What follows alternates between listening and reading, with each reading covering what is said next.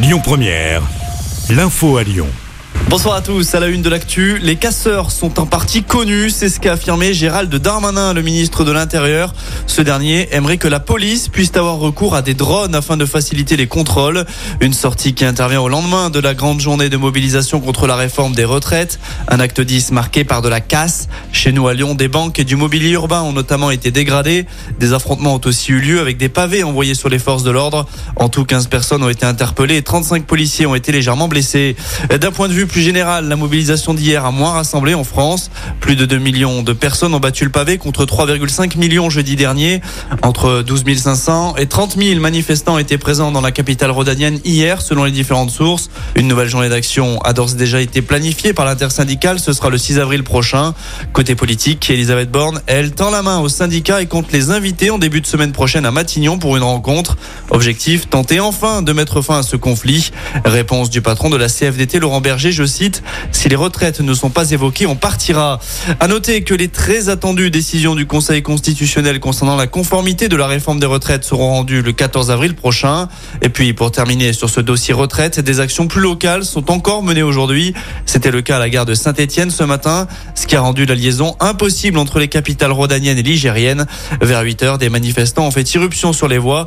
Le trafic a finalement pu reprendre normalement en fin de matinée. Autre retour à la normale concernant le tunnel sous Fourvière cette fois.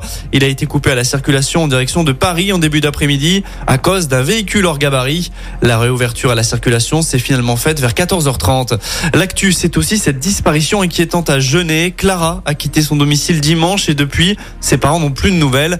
La gendarmerie de Neuville-sur-Saône lance un appel à témoins. La jeune fille de 15 ans mesure 1m56, elle a les cheveux bruns.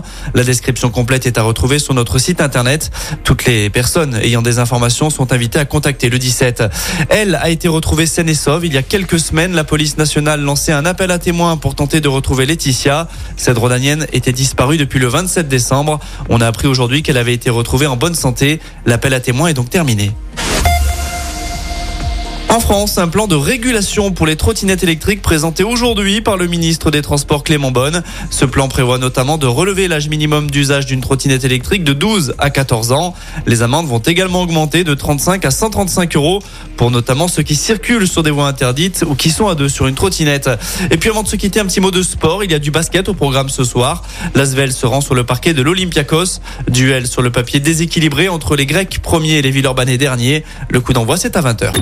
Écoutez votre radio Lyon Première en direct sur l'application Lyon Première, lyonpremière.fr et bien sûr à Lyon sur 90.2 FM et en DAB+.